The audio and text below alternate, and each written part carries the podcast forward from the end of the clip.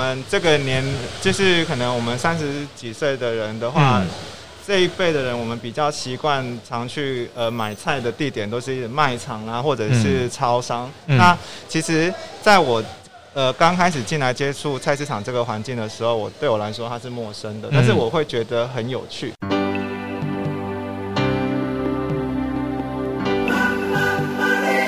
欢迎收听《南方生活》。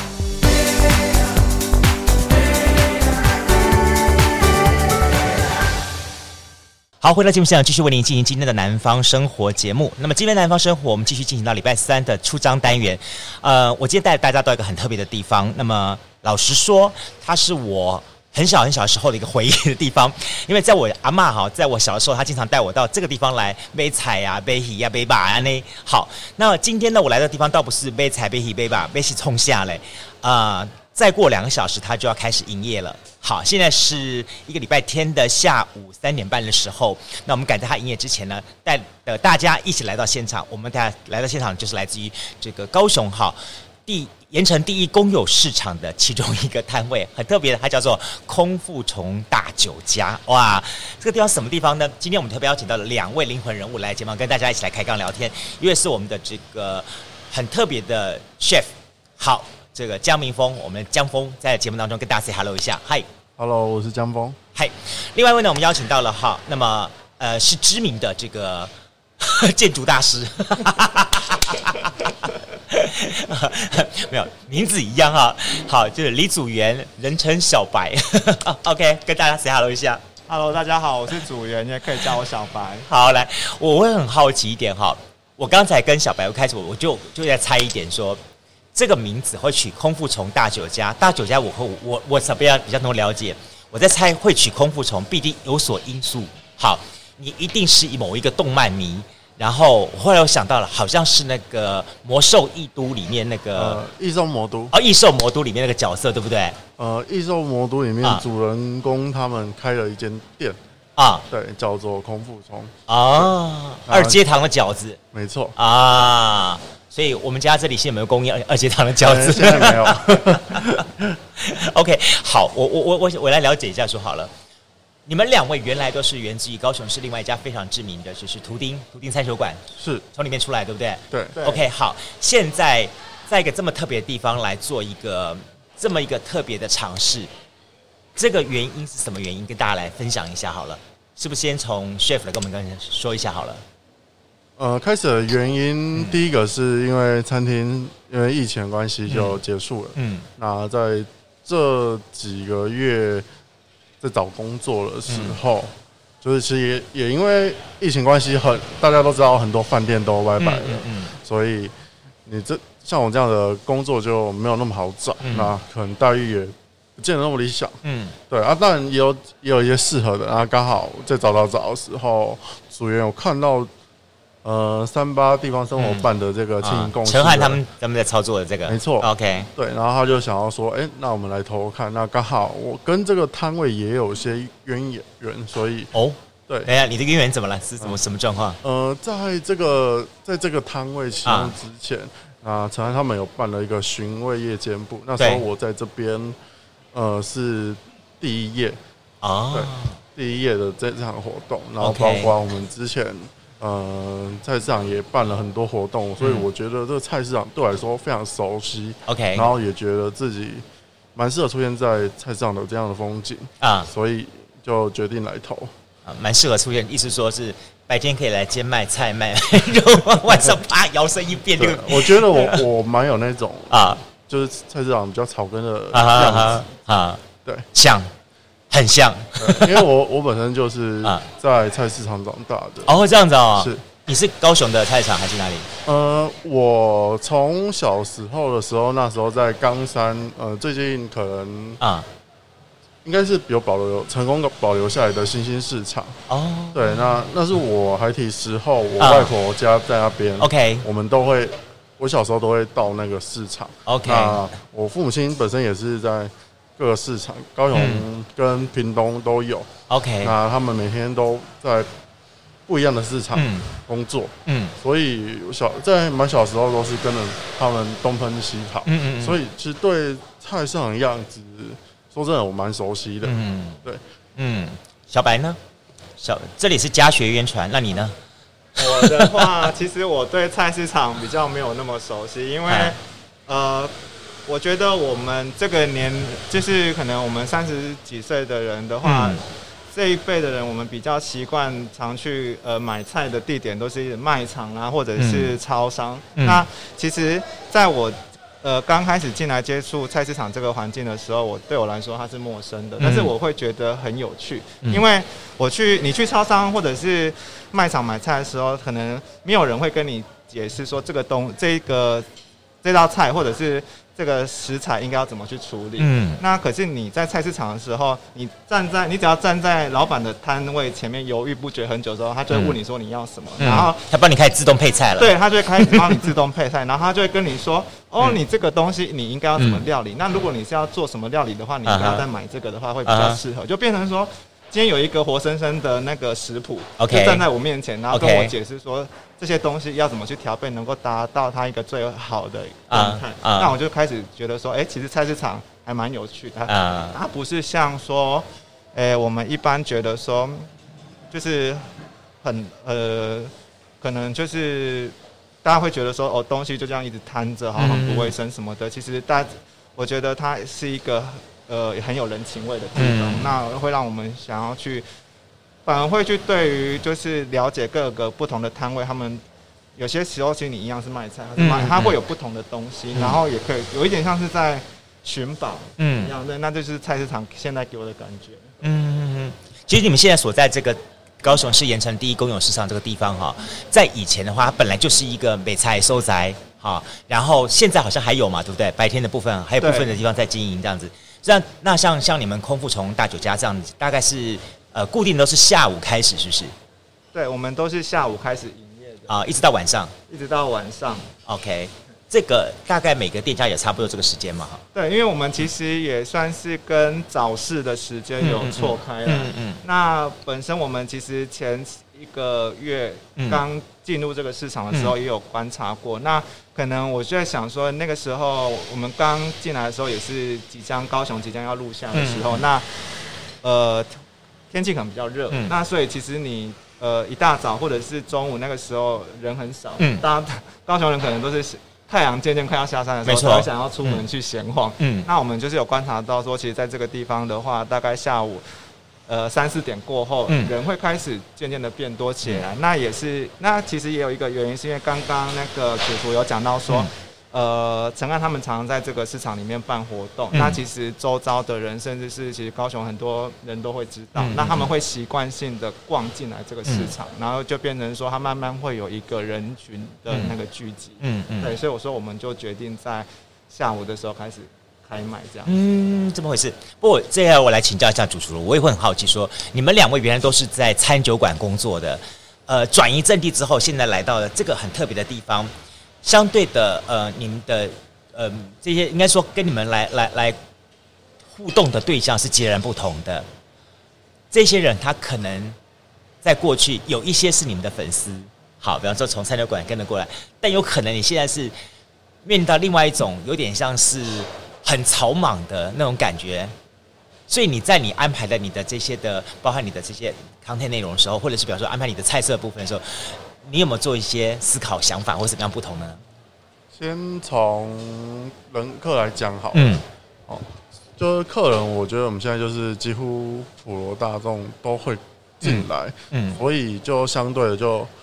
都，所以我们价格有把它调整，说是蛮平价的。嗯，对，我我看到你们东西了，真的好好平价，都是真的蛮平价。哎，人家是叫做铜板美食，但我觉得应该呃叫做纸张美食。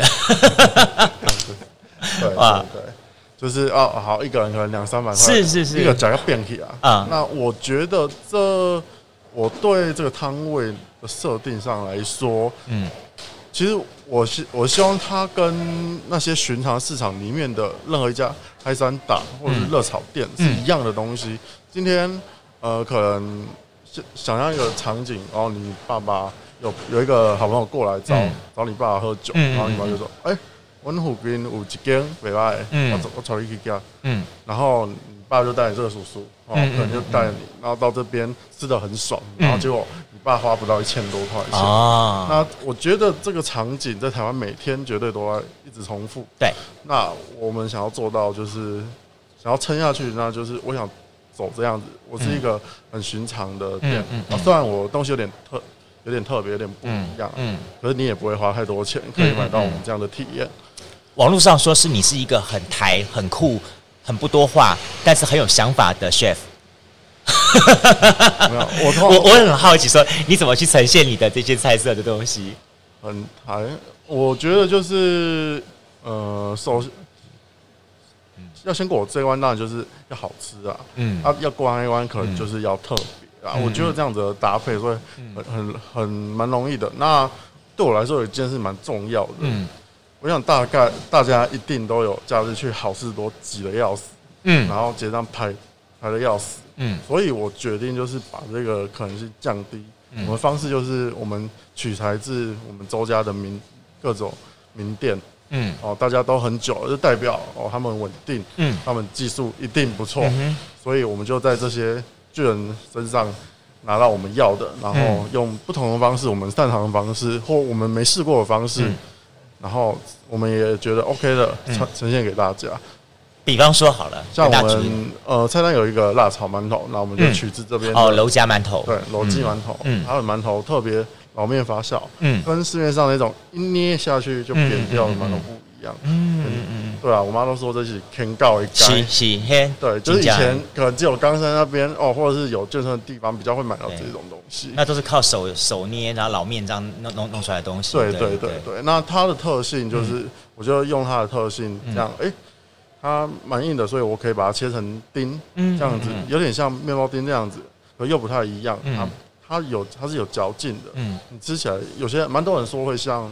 呃，豆腐豆干嘛，嗯嗯嗯，对，所以我就把它切一切，然后用那种比较像是客家小小炒的方式，嗯，对，那我用用那个三炒肉去炒它，嗯、然后加加一些可能像客家小炒会出现的风味来呈现它。所以据说你是一个很很有创意想法的人。当你对创意想法的时候，这东西能不能过关？先要请小白过这一关了。应该小白一个很厉害的舌头，把它尝出来的味道。没有，应该说小白他对这些东西，他觉得他看得出这些东西的卖点啦。哦，对，所以这个东西好吃好不不好吃，就是一定是 OK 的，一定是 OK 的。OK，了解。可是要怎么让它特别啊？就是小白这边，我们就是依靠他的想法。我觉得蛮有意思的哈，你们两个这样子一个搭配，就是。呃，小白是出一个呃灵魂创意的想法的时候，然后请这个 chef 这边帮忙把他这个想法给实践出来。对，他用这样的方式去呈现。所以我我要问一下小白哈，在你的这个创意当中哈，有没有你丢出来创意就他他接不了球的 这种情况出现？目呃，其实目前来讲的话，倒还没有，嗯、因为。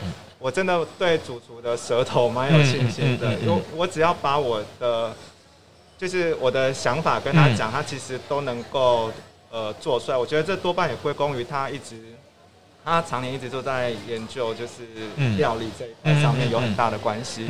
那我们就讲说，比如说我们有一道菜叫做情人虾球，那它其实就是凤梨虾球的变化版。那其实这道菜在研发的时候。主厨他就只是单纯的想要做凤梨虾球而已，然后我那时候其实看到我有点怎么讲惊讶，我想说你怎么会想要卖凤梨虾球？嗯，因为他因为呃他说他喜欢吃嘛，那我就说可是你不觉得凤梨虾球是很一般的东西？对我来说，我觉得凤梨虾球就是它或许你不是很常吃到，但是它就是对我来说它就是一道很中规中矩的一道中式料理。OK，对，那我就说。我就随便说，我就想说，那我们附近有一间有有那个婆婆冰嘛，盐城的那个在地婆婆冰，那要不要试试看用情人果？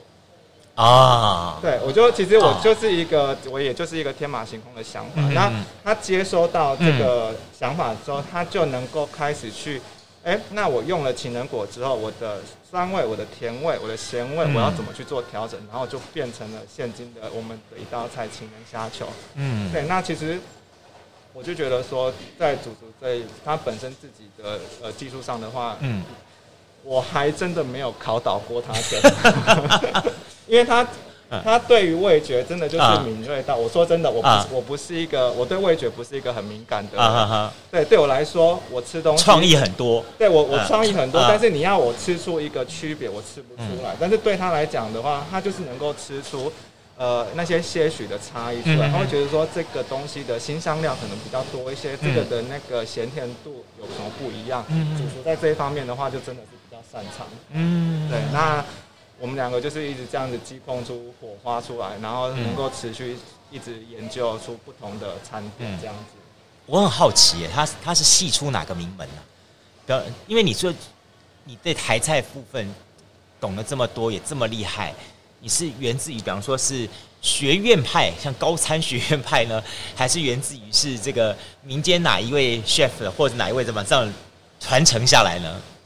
嗯，如果我说到这个传承的话，嗯、那其实我没有受过正规学学院的训练，嗯、那我也我也不是科班生啊，嗯、我以前是念机械的。哦哦，是啊，在大学的时候。OK，好。对，那这些。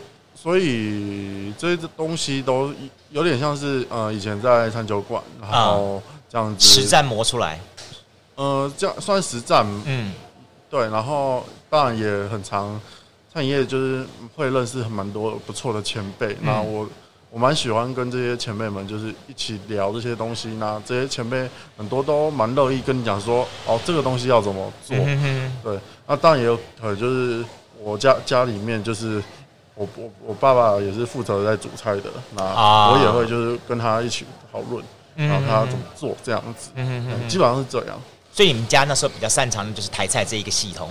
对啊，因为我爸就是我爸是一个客家人，然后就是他就负责煮，然后嗯啊，但我爸也是一个东西都会乱煮的人，嗯，可是有些搭配是非常的意外的很适合，那有些搭配。吃起来就很难吃，对，偶尔会这样。然后，对啊，所以因为我爸他就是一个什么东西都、嗯、都敢加进去煮看的人，嗯嗯嗯、所以我觉得他这方面应该也有影响到。我就说，哎、欸，那这个食材的运用其实不用那么就不会受限了哈，就什么东西都可以去尝试，什么只要去应该熟的都算是可以吃了。嗯，刚才我们在。节目进行开始之前，我跟组员哈在聊天的时候，他告诉我的概念就是说，一开始的时候，他们里面没有想到说，呃呃会变成，就说一开始你也也许来的就会认为说，可能是一些观光客啊什么之类的，哎，但是慢慢慢慢的发现，有很多在地的民众、社区人去认同你们，同时也愿意来来尝试你的手艺。哎，这我觉得你你这一点是蛮厉害的。为什么那么说？呃，因为盐城的在地人哈。嘴巴基本上，那个台南中西区的人一样，都是很挑的，因为他们吃了很多好好料。对对，什么好东西他们没有吃过，都吃过了。那相对一点是，你用这样的一个情况来跟在地人的味蕾做碰决碰撞，哎，你有没有得到一些不一样的答案，或是一些什么样子的感一些一些接收讯息呢？你说像客人给我嗯嗯其实我觉得，在食物味道来说，我觉得更重要的另外一个东西是体验感。嗯，那我们这个摊位，它因为这大家来过，应该都会觉得很酷。嗯，嗯，那我觉得在这样的环境用餐，这算是一个蛮，我觉得蛮赞的冲击啊。嗯、对，就蛮蛮不错的体验。嗯、所以，就我们做好了，应该就是呃，食物啊，我们基本做好了。嗯、那接下来就是交给我们摊子的魅力。嗯、我自己是这么觉得的。对，我这里要请教一下组员了哈，我你呃这么说好了，我们的这个江峰 chef 他自己本身是呃应该说是靠实战经验打出来的天下，据说你也是一位调酒的高手。Oh, 所以你这一块怎么出来的呢？我其实呃，我在进入图钉之前有三年在酒吧的经验。啊啊啊那那个时候其实也是我一开始从算是调酒的一个入门。嗯嗯嗯。那我在那段期，我刚开始学调酒的时候，呃，就是一开始我们就是会照着酒谱上面去做嘛。嗯、可是因为像我的个性，我不喜欢一成不变的东西，嗯嗯那我就会开始。人家说的“熊胖熊胖”，就是为什么只能用这个？为能不能用那个？我就是开始会想要一直做变化，然后就是找了很多不同的酒谱，然后去做出那些调酒，然后给我的酒吧、给我的酒吧的老板们，或者是我们的一些客人。那我们那我那个时候其实也是有几个客人，他们自己也是在开酒吧的，然后甚至是都从就有在国外做过调酒师的经验，然后再回来台湾自己开业的。然后他们那时候也是有跟我分享了很多经验，然后甚至我有不懂的地方，我就问他们，那他们也都是很乐于，就是跟我说，哦，你。如果想要替代的话，可以大概寻找一些什么样的东西不同的，然后去做研发这样子。嗯，然后之后呃酒吧之后，我来到了图丁餐酒馆之后，我反而开始呃酒呃调酒这一块变成说它就是一个我相对稳定的技术了。嗯、那我开始对烘焙有兴趣。嗯，对，那我我的烘焙也是在图丁餐酒馆去学起来的。嗯、然后再加上我自己本身对料理也是，我也喜欢自己煮东西，嗯、可能就像。刚刚江峰说他爸爸那样子，就是我什么东西都想要丢下去煮，那就变成说我到最后我自己研发的调酒，甚至甜点的话，它通常多半都会结合了调酒、烘焙跟料理这三个元素在里面，甚至到我现在在呃跟他一起研究菜单的时候，我会我也会把这些概念一起延伸到我们的食物里面去，所以说就会有一些客人。像我们菜单上有一个红灰老叶，那有些客人就会问说：“这个是甜点吗？”嗯、我就说：“我们这里没有所谓的甜点。”嗯，对。那他他用的话，他是用呃包槟榔的老叶跟八糖的蜂蜜蛋糕，还有德国香肠、哦、八糖蜂蜜蛋糕都下来了。对，哦，你厉害。然后做了一道，做了一个小点。Uh huh、那它本身的话是用绿芥末酱去做调味，uh huh、所以它有一点点呛辣。Uh huh、那这道菜其实很多客人看到就会。他们会困惑，他们就觉得这有蜂蜜蛋糕应该是甜点吧？我就说哦，没有，我们这里没有什么甜点不甜点，它就是一道菜。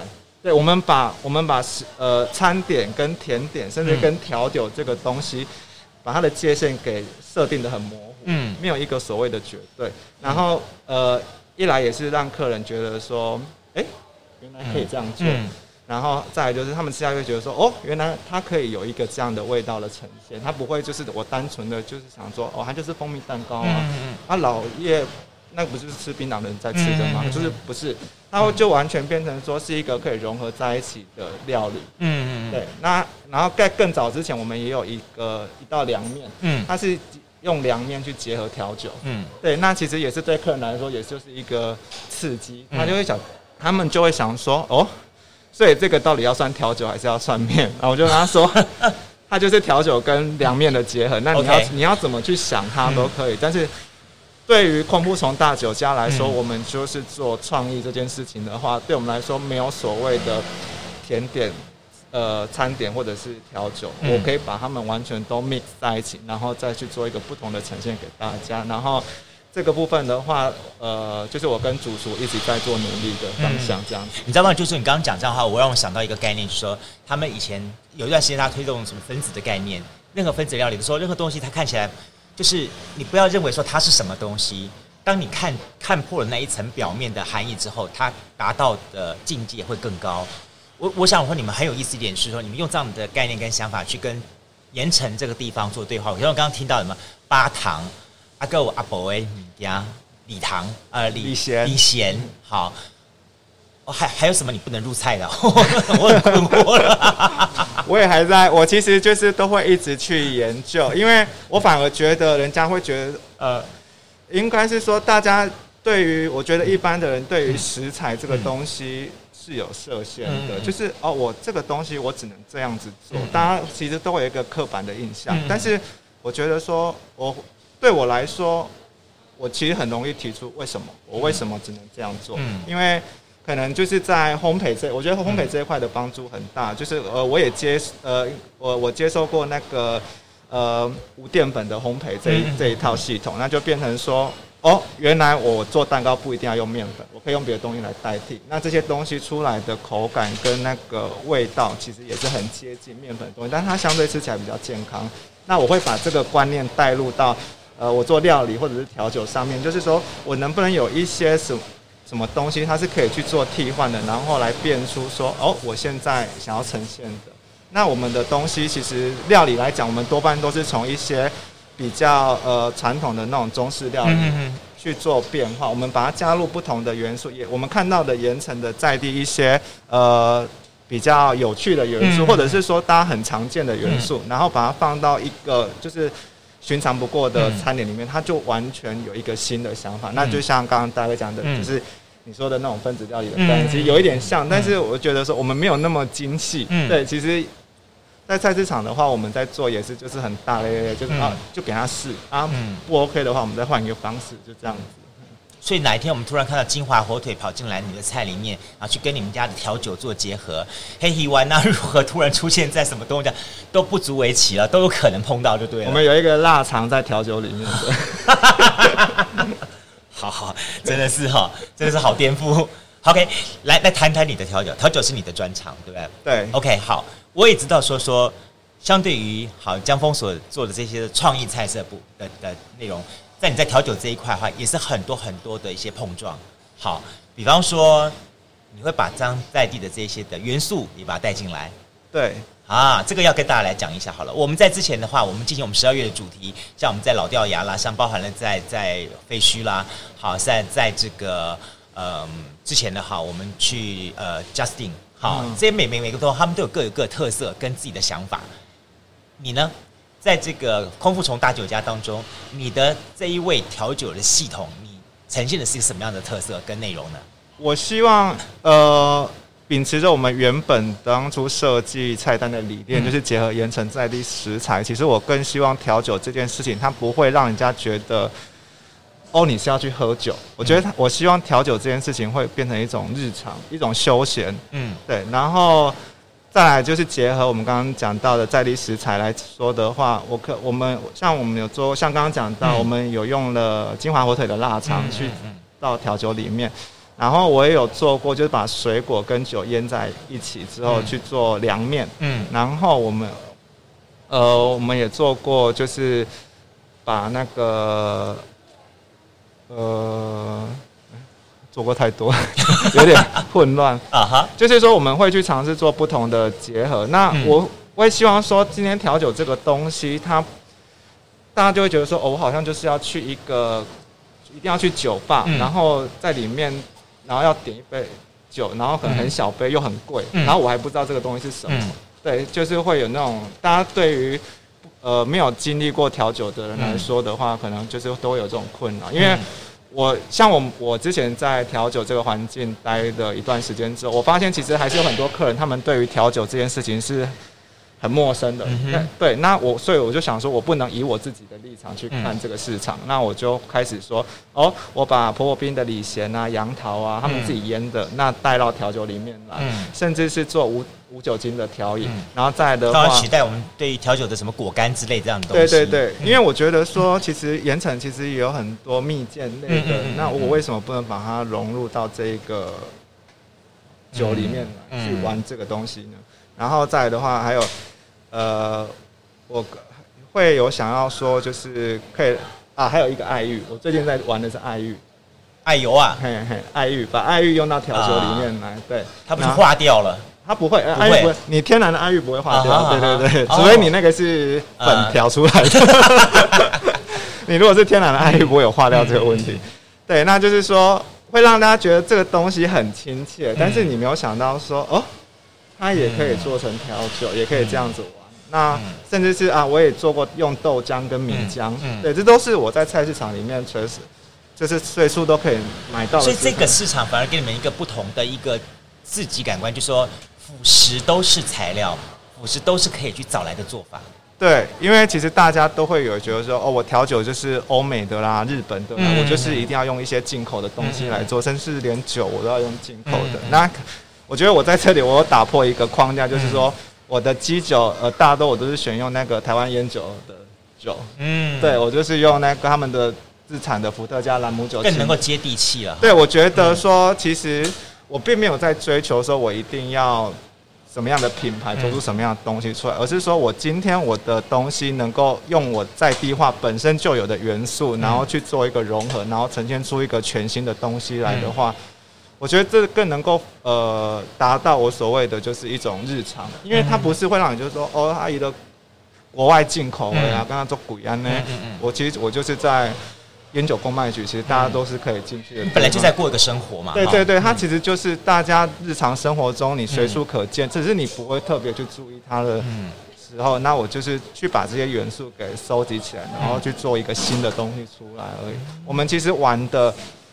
呃，我们其实玩的就是这样子，它它都是一个日常，它就是一个日常而已，只是我们把它做了一个不同的排列组合变化，让大家觉得说，哦，原来有这样的一个创意跟新鲜感。我怎么觉得说江峰在做菜之前应该会喝一点小酒，然后再开始做菜更有灵感？哦、有喝吗？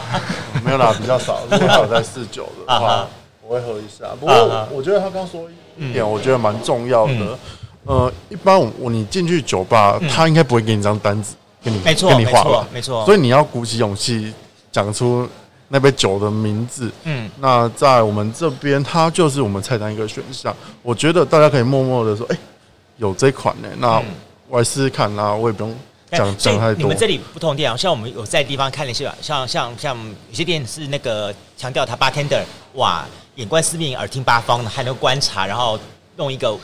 无无酒单的料理酒出来给你这样东西，对，然后有的是是说 OK，呃，拿一个酒单上面让你调，我不要苦，我不要什么什么什么，之后你拼成了那个东西在解读，好有点像塔罗牌一样。你们家呢？你们家的方法就是菜单上面你爱点什么就点什么，没错。嗯，OK。那在这点的过程当中，一定是你在事前先经过想法了。呃，到目前为止已经换过几次了你的酒单？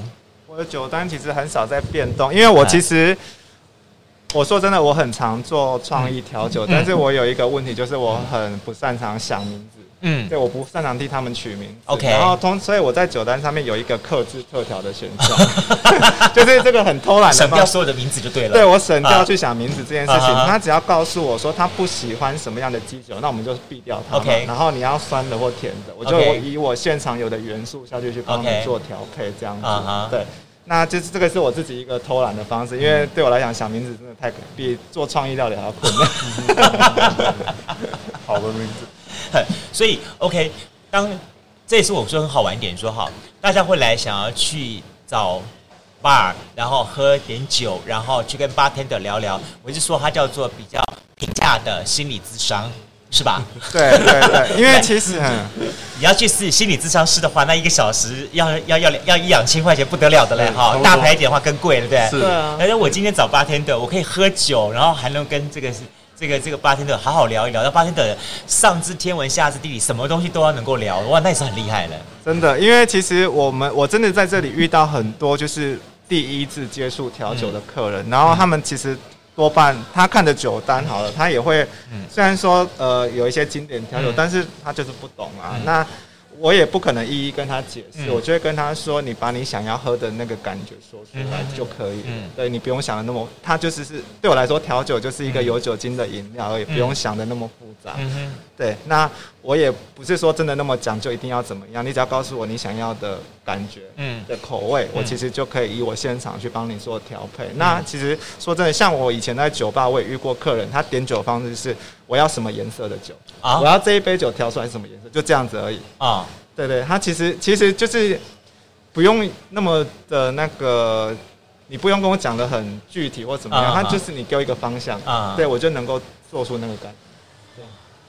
我我们一般来一般民众哈，比较不不懂喝酒的人的话，到酒吧去无外乎就几个。我们说上说新加坡 Sling 啦，玛格丽特啊，好，对，然后再来长岛冰茶啦，对，对，反正就那几个，点来点去还是那那那几个东西。对，但在你们这边来，你比较会推荐的哪几种的？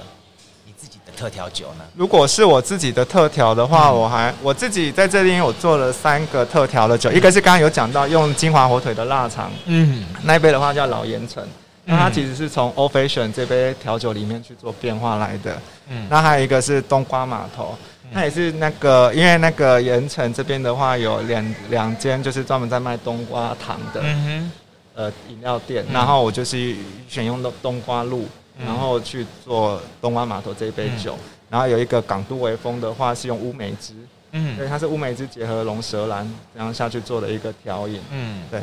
那这三个的话，算是我本身还蛮推荐的。嗯、那我最近的话，其实也是只有刚刚讲到我在研究那个爱玉，嗯，对，用爱玉去做的那个调酒。再来一个的话，是我其实一直有在想说，因为我一直有在想说，试着把酒去做一些。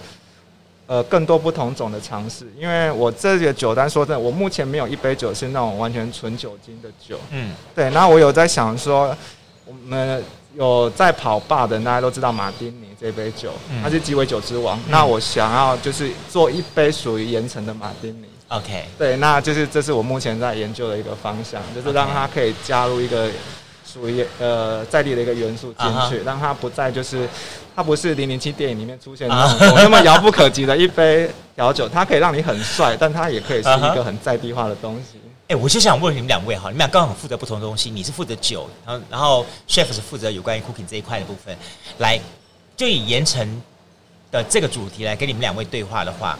你觉得真正能够代表你？如果你们两位想要创造出一个盐城的一个产品出来的话，一个作品出来的话，你刚刚讲了说你是老盐城 Old Fashion 这个方式呈现，你会为什么像这样的方式呈现这杯酒？理由是什么？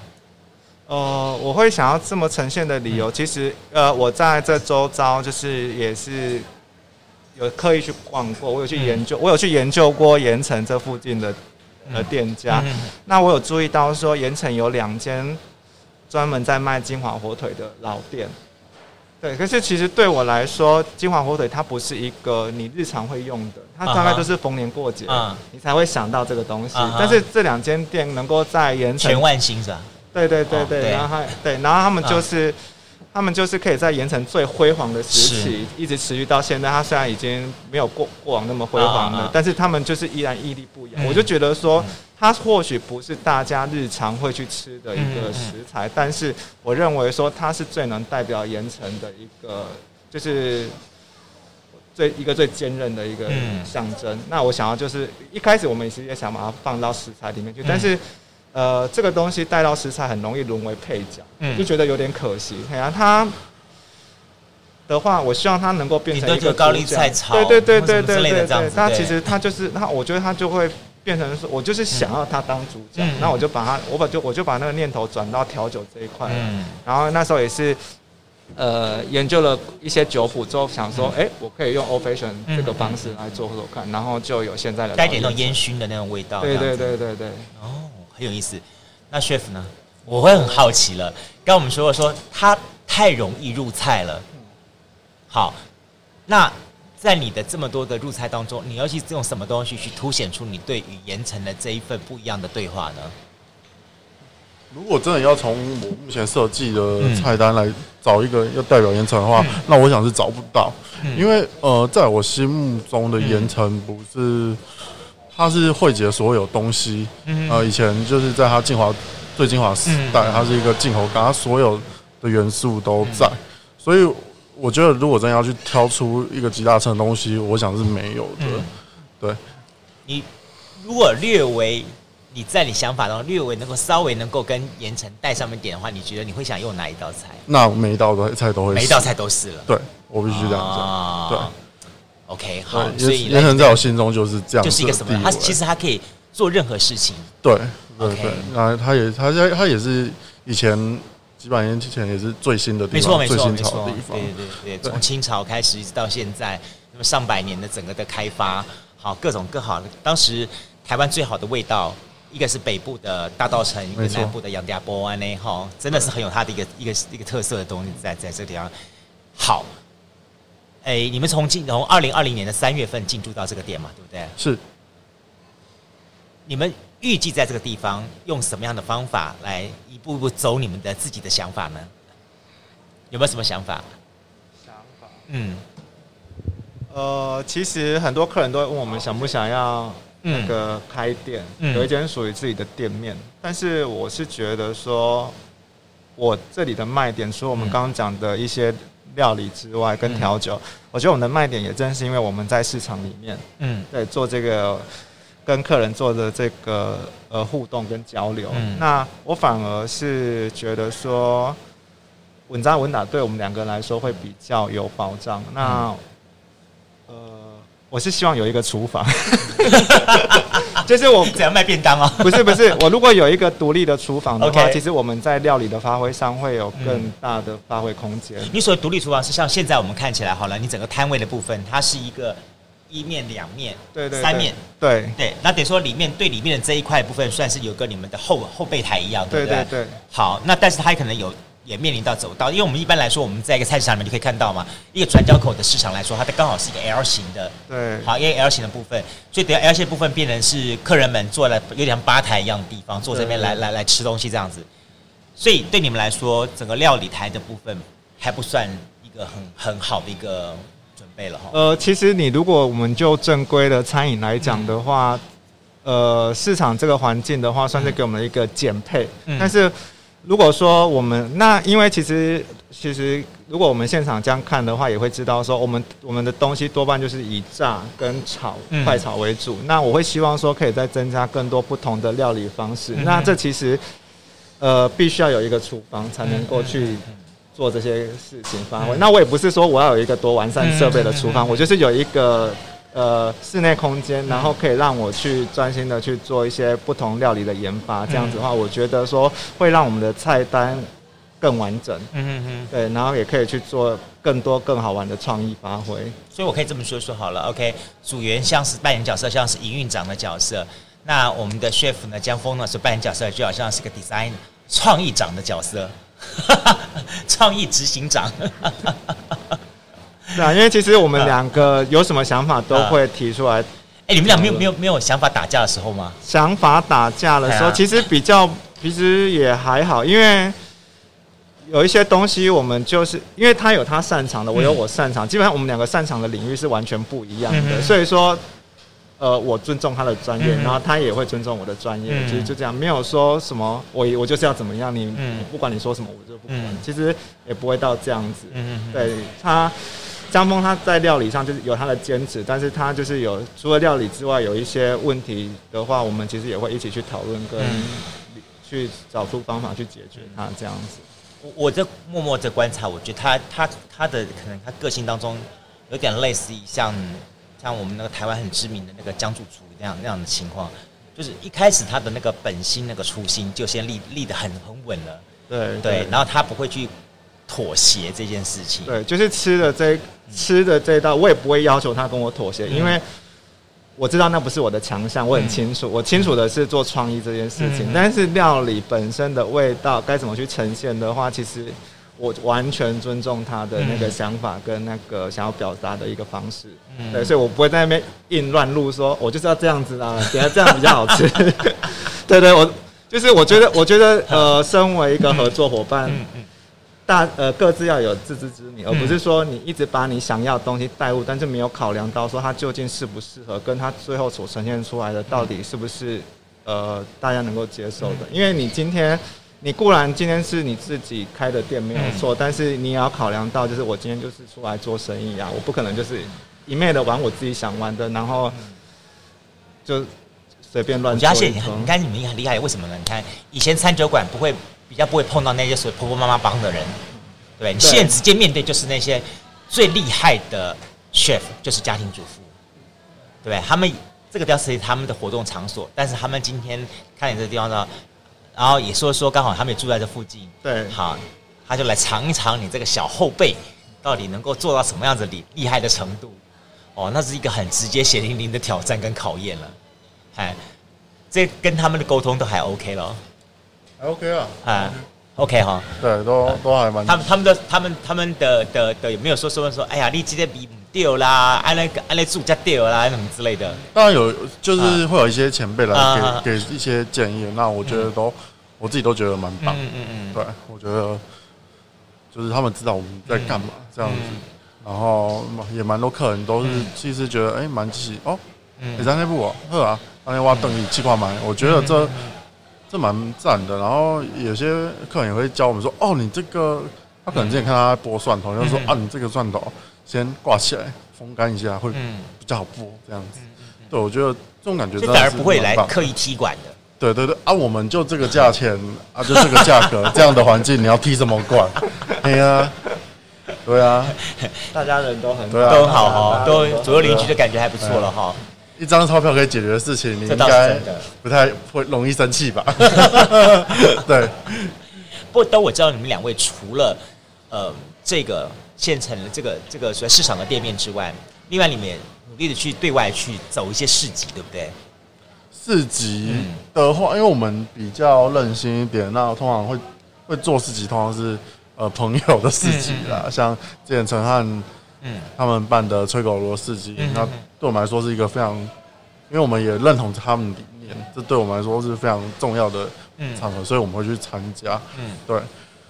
那其他市集都还在市集部分的话，你有什么方法来呈现你们空腹虫大酒家的特色呢？那个在市集方面的话，我会做一些真的是蛮蛮跳的东西，像我们上次自己卖了用竹筒饭呈现的炖饭哦，对，我们用那个将意大利米以用竹筒饭的方式把它煮熟后，然后在里上我们炖饭是西班牙的。你呈现的是台湾炖饭，对啊，不过它吃起来元素是西方的。啊，对，了解，对，好，所以当他们放的是番红花的时候，你这边放的是茶叶，我们放的是高山茶。啊，好，了解，这很有意思，这个，对，对对对对，OK，所以其实我就觉得说，嗯，台湾最棒的就是像你们这样子的年轻人，有不断的这些的创意思维去想法，而且。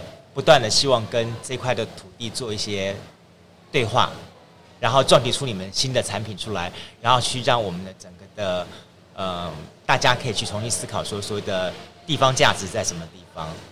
好，对。当然，从从我们从盐城在这里，好，目前先先扎根，对不对？对。如果将来有店面要想要开的话，你们想会还想挑选哪里呢？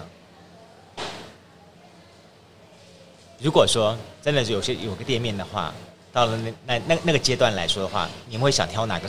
应该就是，其实对我来说就是离家近一点的地方。冈山？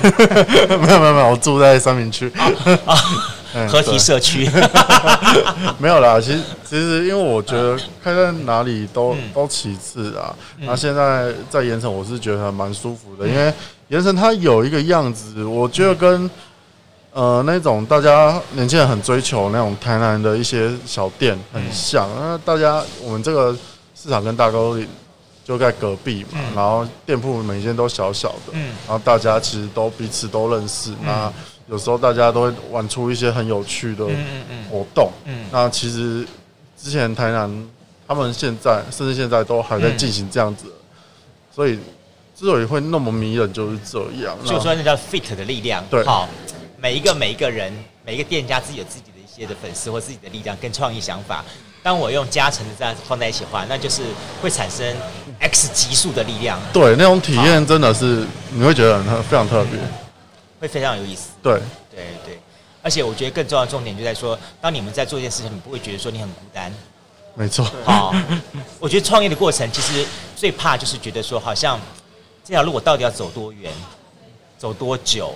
才会被关注到，嗯，甚至说 OK 才能让大家觉得说有人真正的在肯定我做这件事情，嗯，好，哎，你们在做这些创业的时候，你们家里面都都好都还 OK 哦，OK 啊，其实呃都还蛮支持的，没有想说像你们去去上个班啊什么之类的，对，因为其实大家因为长辈对于自己。开店这件事情都会觉得说，嗯，阿里安呢刚无稳定，阿，今嘛我靠，那是疫情啊，疫情啊，大家拢大家无钱啊嘛，无人家出来，你安内看有人客，嗯，然后其实我们在跟他讲我们的状况之后，他们都会关心说，啊，你这怎么还做不？嗯，我要无影灯来。我的状况是相反，因为我大多数的家人都是自己创业，我的亲亲友团几乎每个人都自己做，所以他们其实，在两三年前就说：“哎，海峰啦，你怎么还会出来开一间店呢？” 虽然大家嘴巴都会觉得说，因为现场说说我在做一件，嗯嗯，走一条不同的道路，所以我我觉得我只要勇往直前的话，一定将来会找到欣赏我的人。但是我觉得老实说了哈，那。这样的精神是很好的，可是，在走在创业的路途上面，还是辛苦的。对，对吧？哈。对。你们呢？你们怎么样子给彼此这个创业路途上彼此彼此加油鼓鼓励呢？呃，加油鼓励的话，我觉得我们对于彼此最好的鼓励就是，呃，对我们彼此最好的鼓励的话，我认为是我们两个是有共同的目标。嗯。对，这样的话，你不会觉得说，哦，好像只有我在做而已。嗯。对。然后再来就是说，刚刚。有提到说，呃，其实就是就基于创业这条路上的话，嗯、我们怎么要想？就是我当然是坚持我的理念没有错，嗯、但是前提是也要被人被呃别人注意到，嗯、那你才会你所付出的这一切才会有所收获嘛。嗯、那呃我自己觉得的话，就是就我们从开业到现在的话，呃做创意料理这一块的话，嗯、我认为就是我们目前做的最正确的选择。嗯、对，因为其实。真的就是因为经历了餐酒馆那一段时期的洗礼之后，我们发觉说，其实现在的消费者，我们就餐饮来讲好了，其实你现在的人，当然你愿意花钱的话，其实你要吃什么你都吃得到。我说真的，就是不外乎就是这样子。可是现在的人，他们要的不再单纯。就是食物好吃而已，嗯、对，这已经变成一个基本配备了。嗯，对他们要的是新鲜感，他们要的是创意。嗯、那我们就是朝这个方向去做，我们能够做。当然，我们也不可能说每个月全盘换新的菜，嗯、那我们两个应该会先死掉吧。我们就是呃，慢慢的去做一些微调，嗯、然后去观察说，哦我菜单上哪一些餐点比较受欢迎的，我会把它保留。嗯那有一些可能客人比较不能接受，我就再把它汰换掉，然后去一直研发新的东西。那其实像我们草创初期的时候，说他刚刚有讲到说我在剥蒜头，那个时候真的就是我没有客人的时候，我闲到在在那边剥蒜头皮。可是 那一段时间的话，也是我们有最多时间去研发新菜料理的时候。对，那我反而比较怀念那个时候。所以其实你可以告诉大家说说。哥做的创，哥做的菜不是菜，哥做的是叫做一条坚持的路。对，真的就是说你要去坚持说，可是也是因为我们两个是可以互相配合的，不是说我硬要去坚持说我要做这个东西，但是我不在乎它的味道、吃起来什么的，也不你也不能这样子。那我知道说现在可能就是说我呃餐，我觉得现在这个现在这个环境对餐饮餐饮业来讲其实是很艰困的，因为你要开店很容易，对对，问题是。客人要不要去吃你的东西，那是另外一回事。对，那你的东西好吃不好吃，是呃，就刚刚讲的是一个基本配备之外，他要怎么样去吸引客人来？我觉得那才是最大的问题。因为你如果一直去做折扣啦，或者是那种的话，我其实你也那个撑不了多久，那个撑不了多久。那我们真的，其实很多客人都会问说，你们为什么不再多请一个？嗯，其实不是不要再多请，是因为我们两个人在做的话，真的就是。呃，已经到一个极限了。嗯、那你如果说再请一个人的话，我们真的不认为我们有能力再去符合另外一个人的那个呃薪水或什么的。这是我很好奇哈，因为当初你们俩离开图丁的时候，是谁先提出来说想要创业的念头？其实应该是应该决定参与这个计划，应该是组组员啊。嗯、那在。我在餐厅的时候，那时候倒是有想先发展嗯。自己的品牌，嗯、所以那时候选用了“空腹虫”这三个字，嗯、对，嗯，但后来就是刚好有这个机缘，所以对，然后两个人一起出来这样创业的这样子，对，没错。但在创业的了解这情况之后，OK，你们选择这地方，我们晓得说说经营市场嘛，哈，当然是能够收入越多越好啦。对，另购金姐的只有八个位置，没有想到跟人家多多叫 多叫几个位置吗？这是一个我也觉得很好玩的地方。再一个东西说，为什么有些东西只卖五人份呢？嗯，哎呀哎呀，不是应该多卖一点，然后才能够探卡贼吗？对吧？其实坦白说，我们我们不是在做饥饿行销，因为真的就是，然后呃。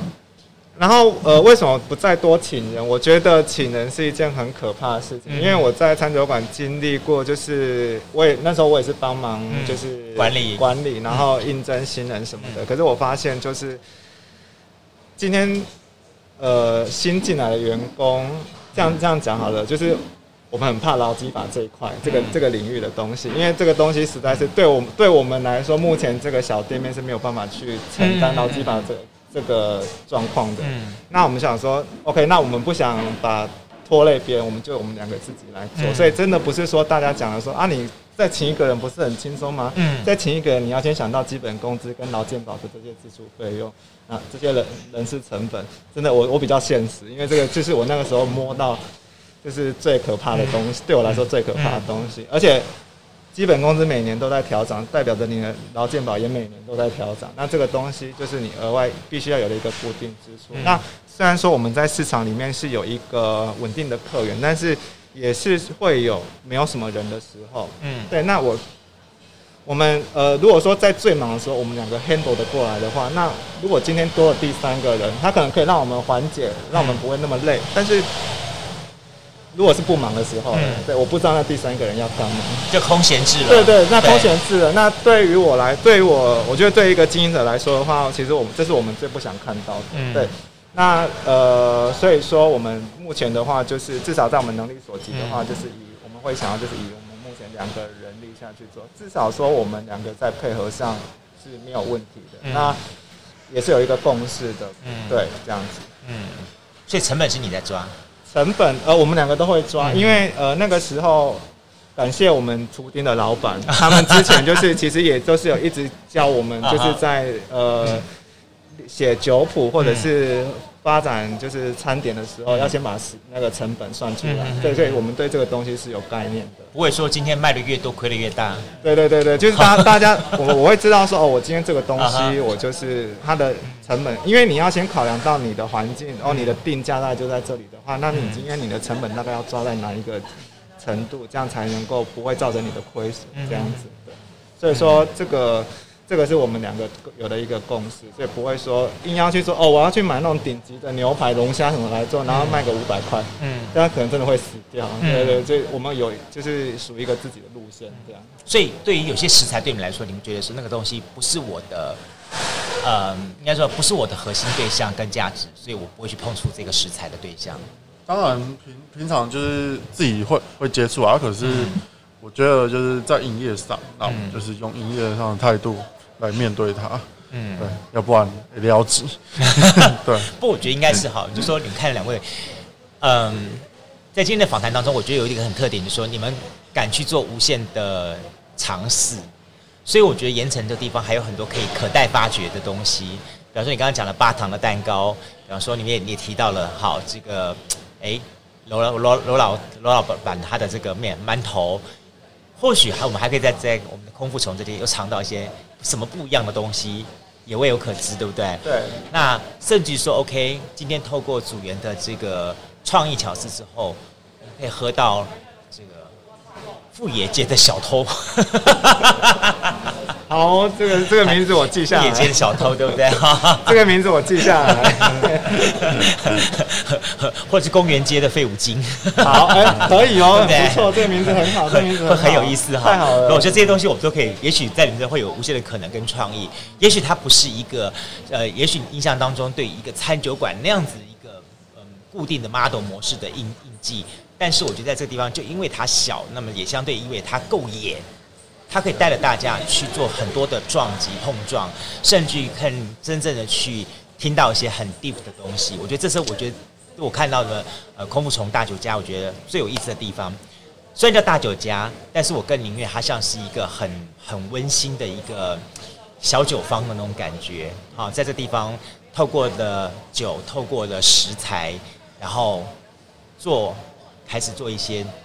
聊天或者是做一些的对话，我感觉很很棒的。你让我想起来一句话，就是说好像是那个，诶、那本动漫里面还想说，他这样说的说，嗯，除了这个饺子好跟这个我的朋友之外，你们都不可以动。就说这些都是我最珍贵的两件东西，一个是美食，一个是朋友。我觉得在这个地方应该很容易跟你们两位结交成朋友。对，呃，其实在这边的话，我觉得反而客人慢慢的都会变得比较像是朋友。对，对，而且其实也是会有那种刚刚讲到说会有那种婆婆妈妈他们来，他们就算真的吃到口味就是觉得不合的，他会他会把你叫到旁边，然后偷偷的跟你讲。对，他说我刚刚跟他在讲话讲，然后可是他跟你他他他他是第一次来，然后跟你讲完之后。我觉得我们就会跟他解释，因为我们可能就是以下酒菜的方向去设计我们菜，所以口味都会比较重。他然后他就会说啊，不，我阿爸来一道用他妈讲。然后他过没多久就真的很很贴心哎。对，然后他然后他过没多久他就真的又带他的家人过来。啊对对，就会变成说他呃，他们是真的，我我会让我觉得说他们是真的喜欢我们的东西，然后。